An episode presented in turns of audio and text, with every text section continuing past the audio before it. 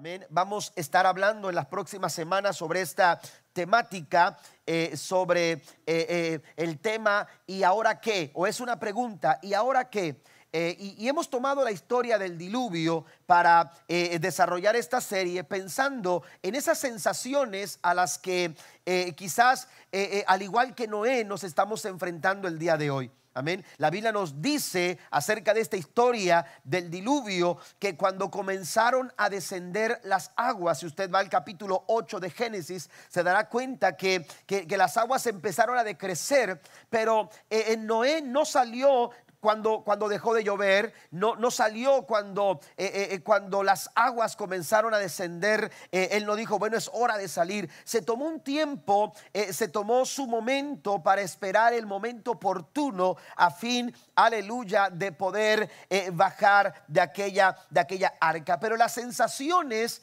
de, tener que esperar, si ya bien el agua había, había, dejado de, había dejado de llover, las aguas empezaban a, decrecer y y, entonces las cosas parecían empezar a acomodarse. Esto tomó tiempo y la historia de Noé nos enseña, aleluya, lo importante de ser pacientes y también de ser prudentes a la hora de volver a Estar en el arca debió haber sido muy difícil para Noé y todos sus acompañantes, todos los tripulantes. Desde el mismo momento en que comenzó a llover, de pronto las aguas empezaron a inundar toda, toda aquella región hasta volverse una catástrofe global. Toda la tierra fue sumergida en agua. Pero eh, pensando en todo lo que pudieron haber pasado, Noé y todos sus acompañantes en el arca, hermanos, aleluya, eh, eh, debió haber sido complicado sentir cómo, cómo, aquel barco era, era, arrastrado por la corriente, cómo, cómo empezaron a experimentar una situación nueva para ellos, porque ellos no sabían lo que era navegar un barco.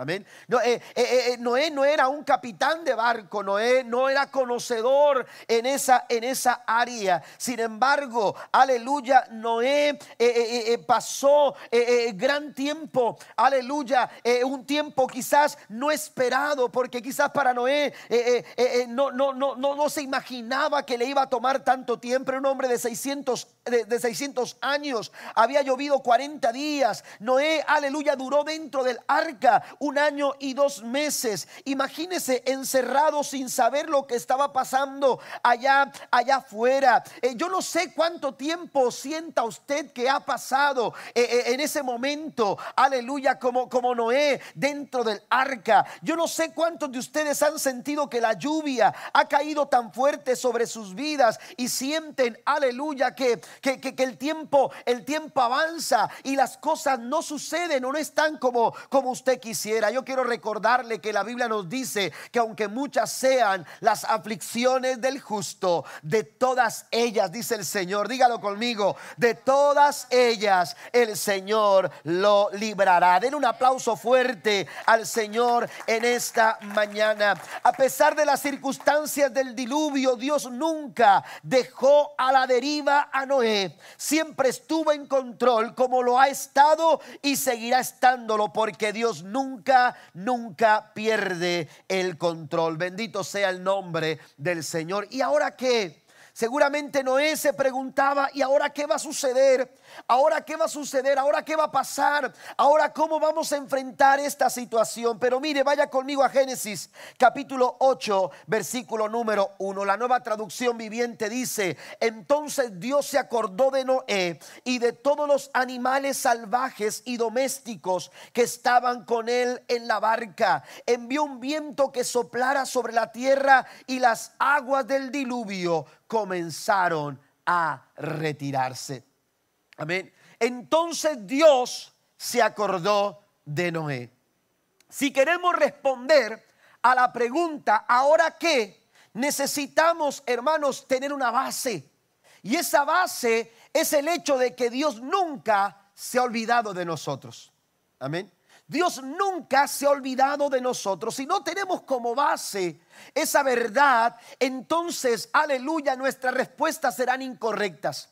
Nuestra forma de ver la vida de aquí en adelante será, aleluya, equivocada. Estaremos viendo hacia un punto equivocado. Pero cuando uno, aleluya, sabe reconocer que Dios, a pesar de las circunstancias, a pesar de las adversidades que pudiéramos haber estado, estado pasando, a pesar de que sentimos que nuestro barco o nuestra arca, aleluya, se siente estancada o se siente, aleluya, moverse de un lugar a otro y no llegar a un lugar seguro, hermanos, si no estamos conscientes de que a pesar de todas esas cosas, Dios nunca se ha olvidado de usted, nunca se ha olvidado de mí, nunca se ha olvidado de nosotros, entonces estaremos viendo hacia un punto equivocado. Pero esta, esta mañana Dios nos quiere recordar a través de la historia del diluvio que Dios que nunca se olvidó de Noé, tampoco se olvida de nosotros. ¿Cuántos alaban a Dios por ello?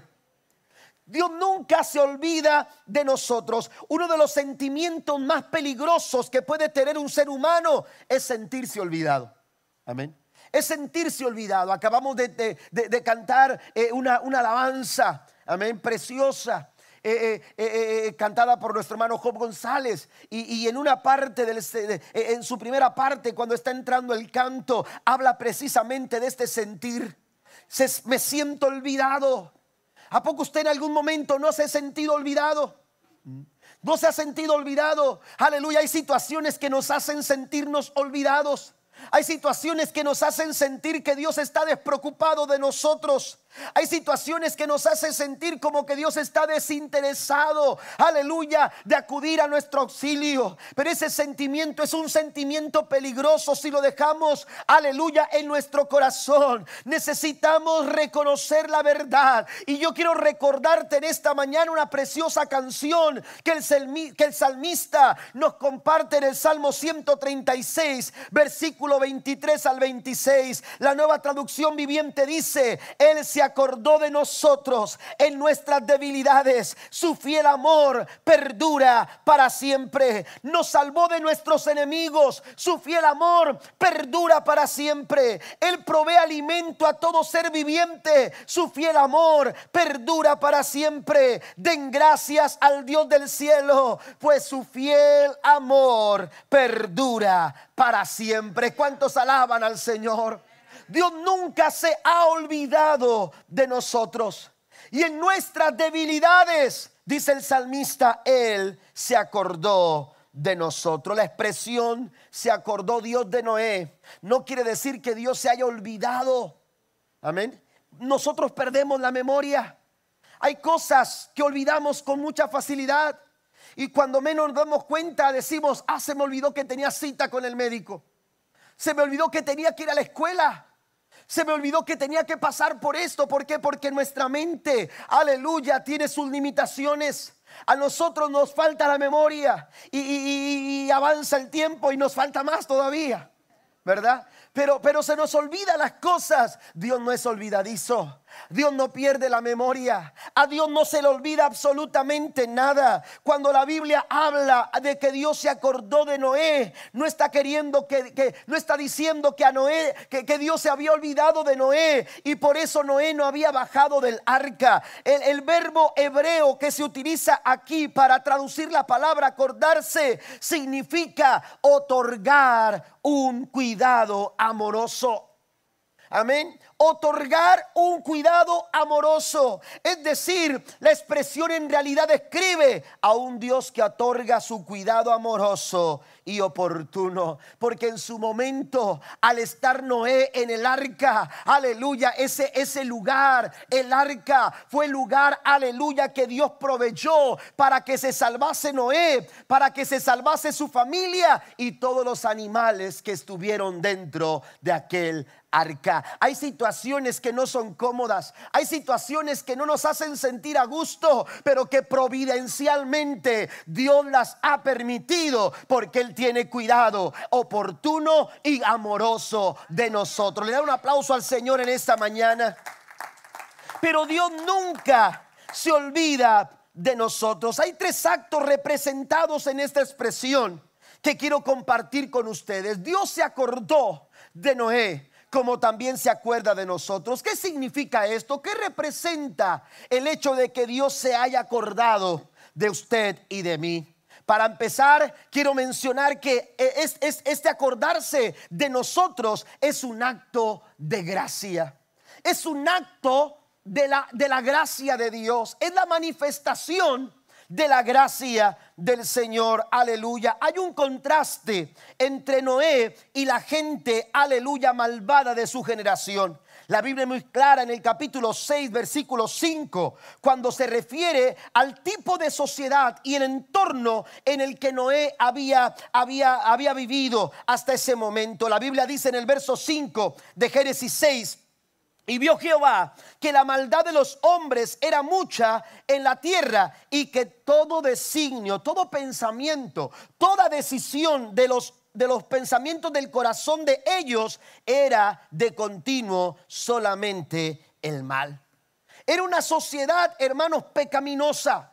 Era una sociedad malvada, era una sociedad perversa. Estaban pensando siempre en hacer lo malo sus decisiones, sus pensamientos, sus conductas, hermanos, se las regían o estaban regidas por, por, su pecado, por su maldad, por, por, su, por su pensamiento carnal. Y hay una diferencia entre la vida que llevaba esta sociedad y la vida que llevaba Noé. Porque al, igual que hombres como Enoch y hombres como Job, también la Biblia señala a Noé como un hombre que era justo, era un hombre perfecto, un hombre intachable y de íntima comunión con Dios.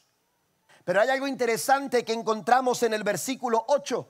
Si usted va conmigo, recuerde, hoy, hoy no tienen sus notas, pero ahí en su Biblia, Génesis capítulo 6, versículo 8 dice, pero Noé halló gracia delante de los ojos de Jehová.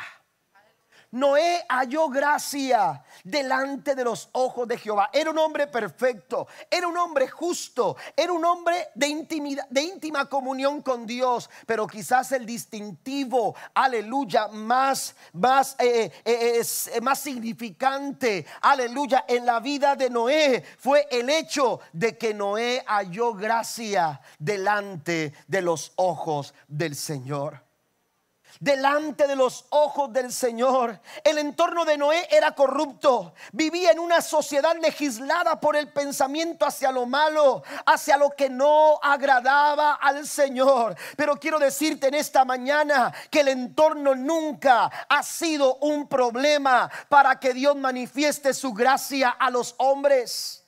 El entorno, aleluya, no es un problema. El entorno no era favorable. El entorno en el que vivía Noé no era, aleluya, el mejor. Eh, a veces nosotros pensamos que para lograr algo necesitamos que todas las cosas estén a nuestro favor.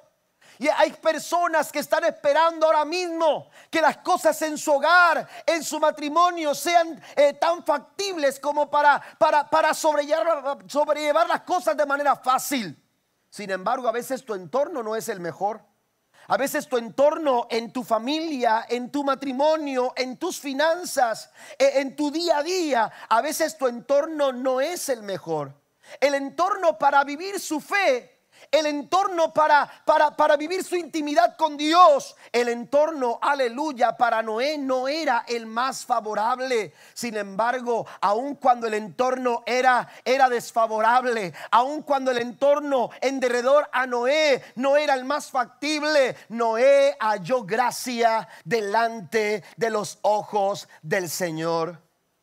Nuestro entorno nunca ha sido un problema aleluya, para la manifestación de la gracia del Señor. El diluvio, aleluya, es como una moneda con dos caras. Aleluya, si bien el diluvio pudiera catalogarse como una historia de castigo por la maldad del, del ser humano, también el diluvio, hermanos, es una historia de la manifestación de la gracia del Señor.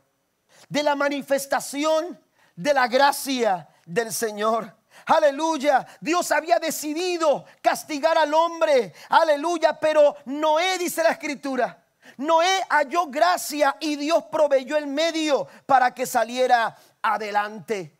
Y es que hermano, la gracia del Señor no es algo que usted y yo eh, eh, podemos trabajar para alcanzarla. La gracia de Dios, aleluya, no es algo que tú eh, te tengas que ganar. La gracia de Dios no es algo, aleluya, por la cual tú y yo tengamos que esforzarnos. La Biblia nos dice, amados hermanos, que la gracia del Señor, aleluya, la gracia que viene de Dios, Dios nos la da gratuitamente. ¿Cuántos alaban al Señor por ello? En medio de esa situación tan, tan llena de corrupción, Noé encontró gracia. Y la gracia, amados hermanos, es capaz de traer perdón al corazón más pecador. Al corazón más pecador. ¿Por qué? Porque, porque es un don de Dios. Muy a pesar de la magnitud del pecado de la humanidad, la Biblia nos señala que Noé en medio de ese entorno halló gracia delante de los ojos del Señor. Miren lo que dice Romanos 5:20. Dice, la ley de Dios fue entregada para que toda la gente se diera cuenta de la magnitud de su pecado, pero mientras más pecaba la gente, más abundaba la gracia maravillosa del Señor. Cuando más abundó el pecado, dice otra versión, más sobreabundó la gracia. ¿No se goza por ello?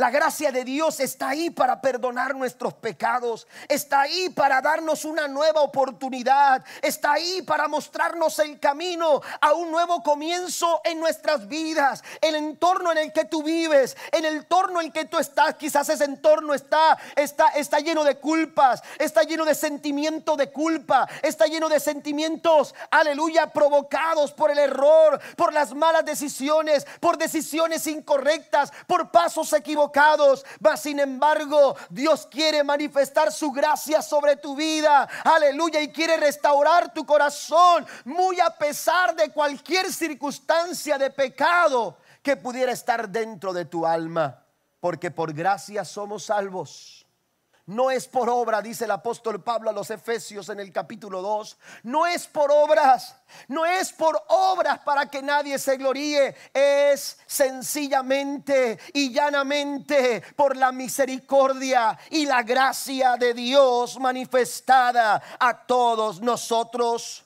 Romanos capítulo 6, verso 23 dice que la paga deja el pecado, la paga que deja el pecado es la muerte, pero el regalo que Dios nos da es vida eterna por medio de Cristo Jesús, nuestro Señor. Noé experimentó en su momento la misma gracia que Dios ha querido manifestar a todos nosotros. La gracia de Dios es el regalo que Dios nos sigue ofreciendo. Dios está manifestando su gracia, aleluya, en nuestros tiempos, aleluya, para salvación, para restauración y para perdón de pecados. La Biblia dice en San Juan capítulo 1, verso 17, pues la ley por medio de Moisés fue dada, pero la gracia y la verdad vinieron por medio de Jesucristo.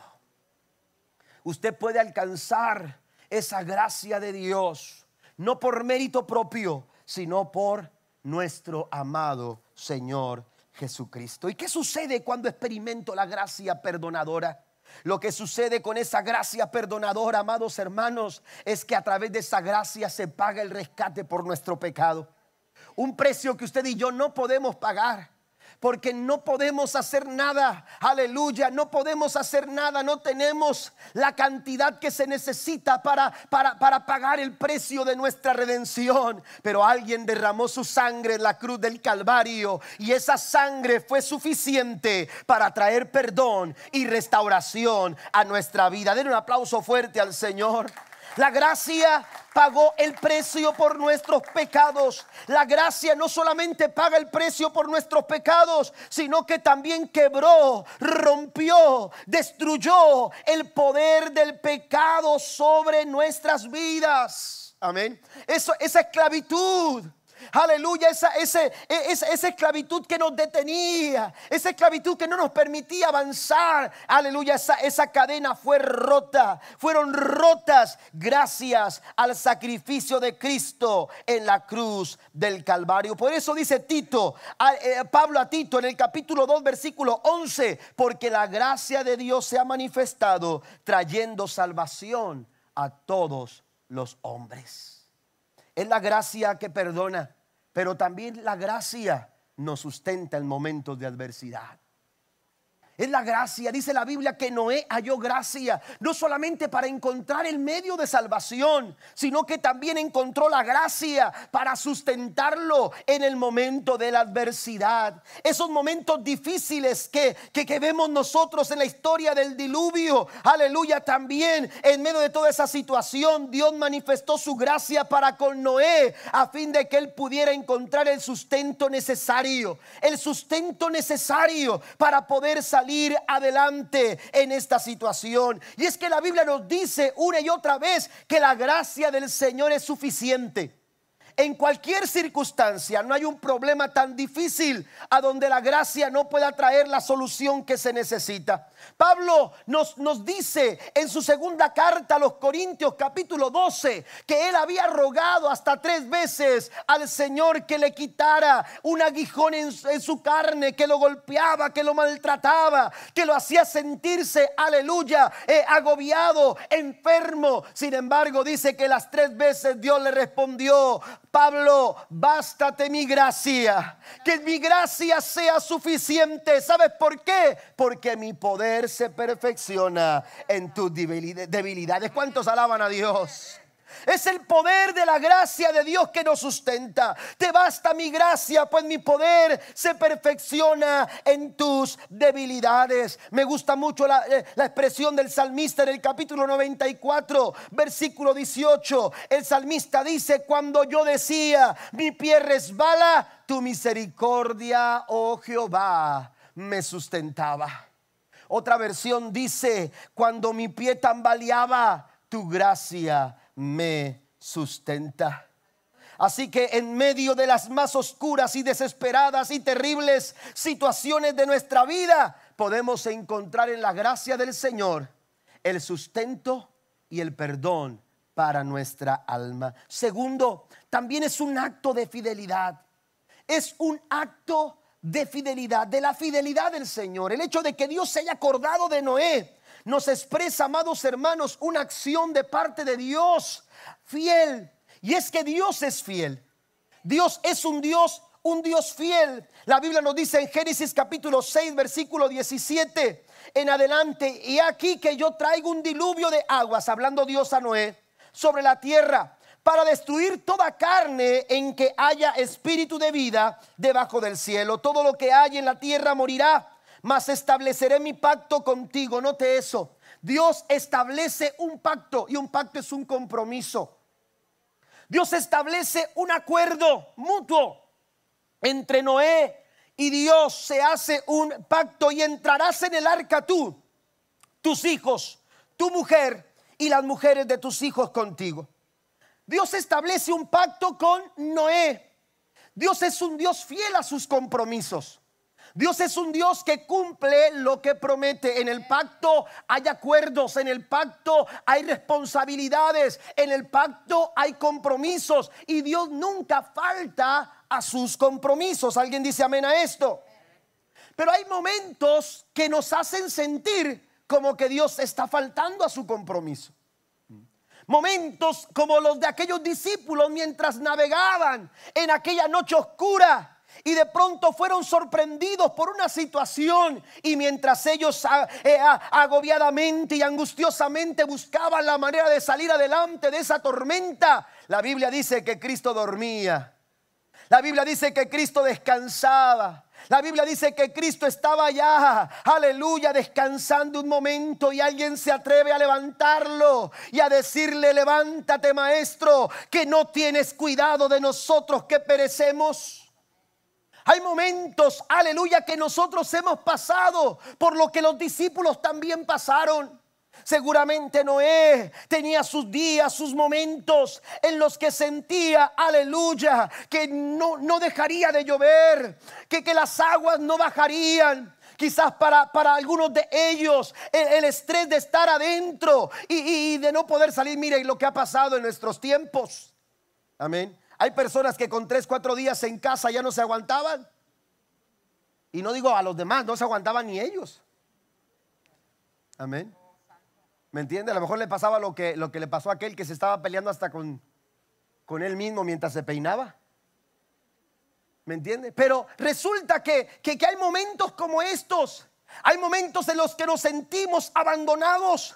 Hay momentos en los que nos sentimos, aleluya, como que Dios se ha desinteresado y se ha desatendido de nosotros. Sin embargo, eh, Génesis capítulo 8, versículo 1 expresa claramente que Dios se acordó de Noé que Dios se acordó de Noé. ¿Sabe por qué? Porque además, aleluya, de manifestar su gracia, Dios también quería manifestar su fidelidad.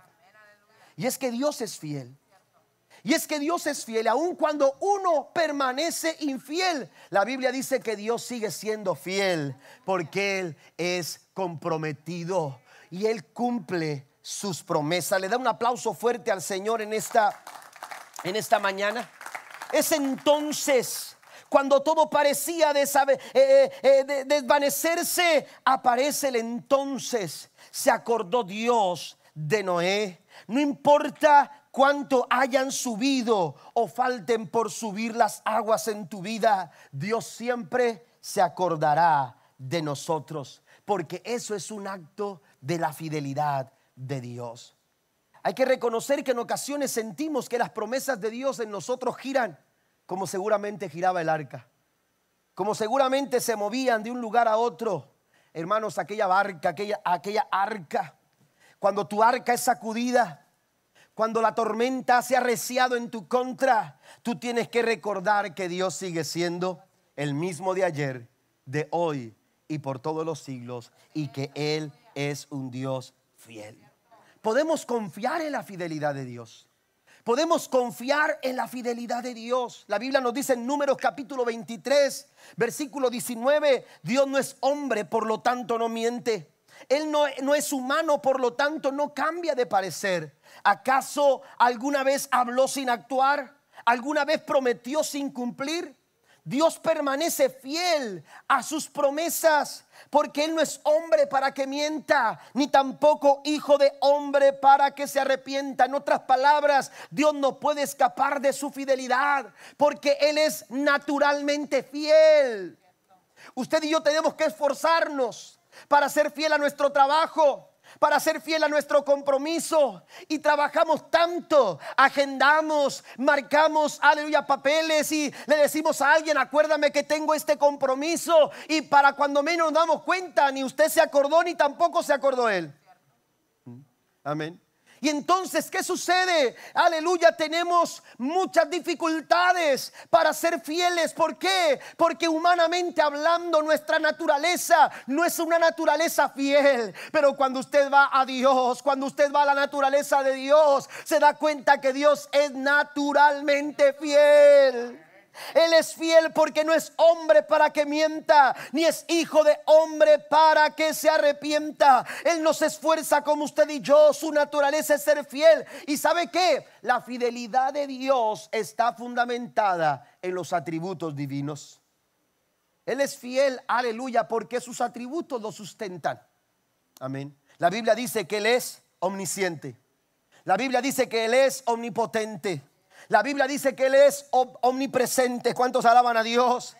La Biblia dice que Él es eterno, no cambia. Es el mismo de ayer, de hoy y por todos los siglos. En Él no hay sombra de variación. Aleluya. Él es omnipotente, Él es omnisciente, Él es omnipresente, Él es eterno. Pero también Él es veraz. ¿Cuántos bendicen el nombre del Señor por ello? Permítame darle algunas citas bíblicas que constatan, hermanos, aleluya, la fidelidad de Dios y sobre la cual usted y yo podemos estar tranquilos. Ese ahora que quiere mortificarte, ese ahora que, que quiere traer inquietud a tu corazón, y robarte la paz, se encuentra alivio y descanso en la fidelidad del Señor. Porque el Salmo capítulo 56, versículo 3 al 4 dice, pero cuando tengo miedo, en ti pondré mi confianza. Alaba a Dios por lo que ha prometido, en Dios confío, porque habría de tener miedo. ¿Qué pueden hacerme unos simples mortales? En otras palabras, lo que está diciendo el salmista aquí es que Dios es confiable.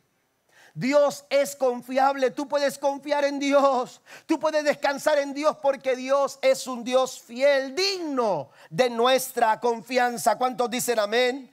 Primera Corintios capítulo 10 versículo 13 dice, ustedes no han sufrido ninguna tentación que sea común al género que no sea común al género humano, pero Dios es fiel y no permitirá que ustedes sean tentados más allá de lo que pueden aguantar. Mire la fidelidad de Dios hermano, se hace presente aún, aleluya, en esos momentos en los que sientes como que la presión está subiendo.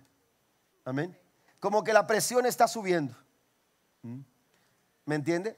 Y entonces lo que hace usted eh, cuando, cuando, cuando eh, eh, siente que la presión está subiendo, dice, no lo voy a aguantar, no, no lo voy a soportar. Pero cuando usted está pensando eso, usted está desconfiando de que Dios no está en control y que Dios no está siendo fiel. Pero Dios es fiel, dice la escritura. Él no te va a permitir mayor presión a tu vida que tú no puedas aguantar. Él no va a permitir una situación que sobrepase tus fuerzas que Él ha puesto en tu vida, porque el que está manejando la presión en tu vida no es la circunstancia, es la fidelidad del Señor. Den un aplauso fuerte a nuestro Dios. Y Lamentaciones capítulo 3 versículo 22, el 23 dice, grande es su fidelidad y sus misericordias son nuevas cada mañana. Pero me encanta el Salmo 92. Porque el Salmo 92 comienza diciendo, bueno es alabarte, oh Jehová, y cantar salmos a tu nombre. ¿Cuántos están de acuerdo? Oh Altísimo. Y entonces la nueva traducción viviente dice, es bueno proclamar por la mañana tu amor inagotable y por la noche tu fidelidad. Al son de un instrumento de diez cuerdas, un arpa y la melodía de la lira, todo lo que has hecho por mí, Señor, me emociona cuán canto de alegría por todo lo que has hecho en mi vida. Dios quiere que nosotros en medio de esta situación podamos cantar la fidelidad del Señor en nuestras vidas cada día. Y por último, número tres, es un acto de fe. Es un acto de gracia. Es un acto de fidelidad. Dios se acordó de Noé. Amén. Y manifestó su gracia. Dios se acordó de Noé y manifestó su fidelidad para con él. Pero también acordarse de Noé representa un acto de fe. Dios había hecho, aleluya, lo que a él le corresponde. Ya lo hemos hablado en esta mañana, pero lo hizo. Aleluya, eh, eh, Dios hizo lo que, lo que a él le corresponde, pero Noé también hizo lo que a él le correspondía. Y a Noé le correspondía creer. Por eso acordarse de Dios, acordarse de Noé, perdón, es una referencia a la fe en el corazón de Noé. De hecho, la Biblia nos habla en Hebreos capítulo 11. Noé reconocido como uno de los héroes de la, de la fe, como uno de los héroes de la fe. Personas comunes y corrientes que se atrevieron a creerle a Dios en medio de situaciones muy, pero muy complicadas. Si usted va a Hebreos capítulo 11, versículo 7, y encontrará que dice la Biblia, fue por la fe que Noé, construyó un barco grande para salvar a su familia del diluvio en obediencia a Dios, quien le advirtió de cosas que nunca antes habían sucedido. Por su fe Noé condenó al resto del mundo y recibió la justicia que viene por la fe. Fue a través de la fe, fue a través de la fe que Noé, aleluya, hizo todo lo que tenía que hacer.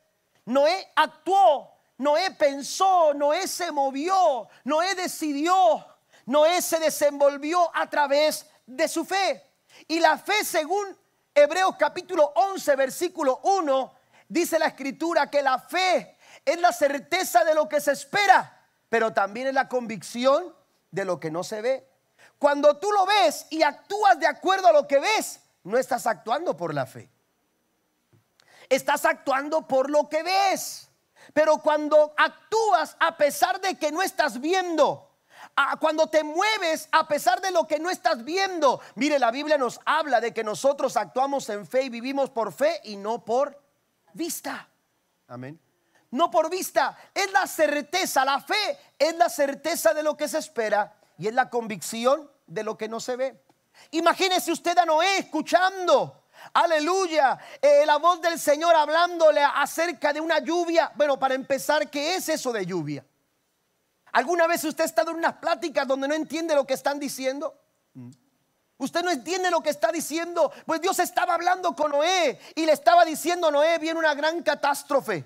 Estoy por derramar lluvia, dejar caer lluvia sobre la tierra. Y cuando Noé dijo, espérame Dios, eh, para empezar, ¿qué es ese concepto de lluvia? Bueno, eh, eh, quizás Dios le pudo haber descrito lo que era la lluvia, pero, pero la verdad es que Noé nunca había visto llover hasta ese momento. Era algo insólito, algo, aleluya, distante a lo que Noé eh, conocía, a lo que Noé sabía, aleluya. Pero la Biblia dice que Noé creyó, la Biblia dice que Noé actuó por fe. Y hay cosas en tu vida que no van a suceder hasta que tú empieces a dar pasos de fe en tu matrimonio, en tu casa, en tus finanzas, ante el panorama que se vislumbra, aleluya, ante esa interrogante de la hora que, aleluya, tú necesitas actuar en fe. Tú necesitas comenzar a creerle al Señor, aun cuando no ves. Aun cuando no ves, pero recuerda que la fe es la certeza de lo que se espera, es la convicción de lo que no, de lo que no se ve. Todo lo que tenía para actuar, hermano Noé, era la verdad del carácter de Dios. Y la fe de Noé demuestra, aleluya, que después de haber sido advertido por Dios que una gran inundación vendría, él hizo preparaciones prácticas para algo que aún no veía. Mire, lo contrario que a muchos le suceden, cuando alguien no ve, se preocupa. Y es que no veo y te llena de angustia. Y es que no veo y estoy incierto. Y es que no veo y me mortifica. Y es que no veo resultados. Y es que no veo avance. Y es que no veo la victoria. Y es que no veo el momento en que la lluvia deje de caer. Y es que no veo la hora de bajar del arca. Y todo lo que no ven lo llena de mortificación. Y todo lo que no ven lo llena, aleluya, de, temor. Y todo lo que no ven está llenando su corazón de preocupación. Pero lo que sucede cuando tú, aleluya, le crees al Señor, lo que no ves, lo que tú no ves es motivo, aleluya, para creer que lo que no vemos con nuestros ojos lo podemos ver a través de la fe. ¿Cuántos dicen amén? Den un aplauso al Señor. Póngase de pie conmigo, por favor. Dios nos está invitando a creer. Dios nos está invitando a actuar a través de la fe.